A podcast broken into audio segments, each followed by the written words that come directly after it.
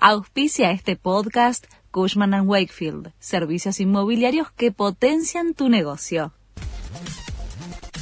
La Nación presenta los títulos del miércoles 6 de septiembre de 2023. El gobierno busca que ingresen 2.000 millones de dólares con el dólar soja. Se trata de una nueva versión del programa que incentiva las exportaciones de la oleaginosa para el ingreso de divisas a la economía. Los especialistas señalan que no tendría un gran impacto en las reservas, sino que la medida serviría para descomprimir los dólares paralelos. Victoria Tolosa Paz hizo una compra de frazadas que costarán hasta 177% más que en el mercado.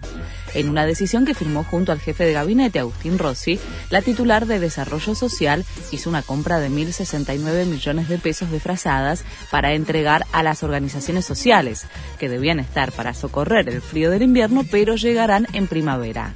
Evalúan denunciar la compra por sobreprecios. La despedida de Silvina Luna será en el Panteón de Actores de Chacarita. La ceremonia será este mediodía. Previamente se realizará un velatorio privado en una funeraria ubicada en Belgrano que la familia pidió no develar. Luna falleció el 31 de agosto después de pasar tres meses en terapia intensiva.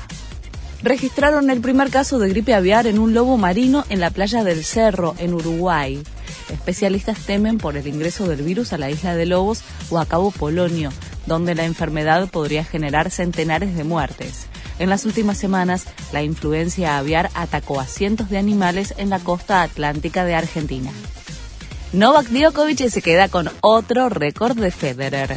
Ya es el tenista con más semifinales de Grand Slam. Le ganó a Fritz y llegó a su cuadragésima séptima semifinal en los grandes escenarios, 13 de ellas en el US Open.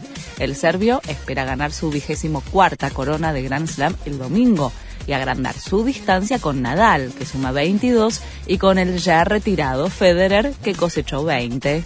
Este fue el resumen de Noticias de la Nación.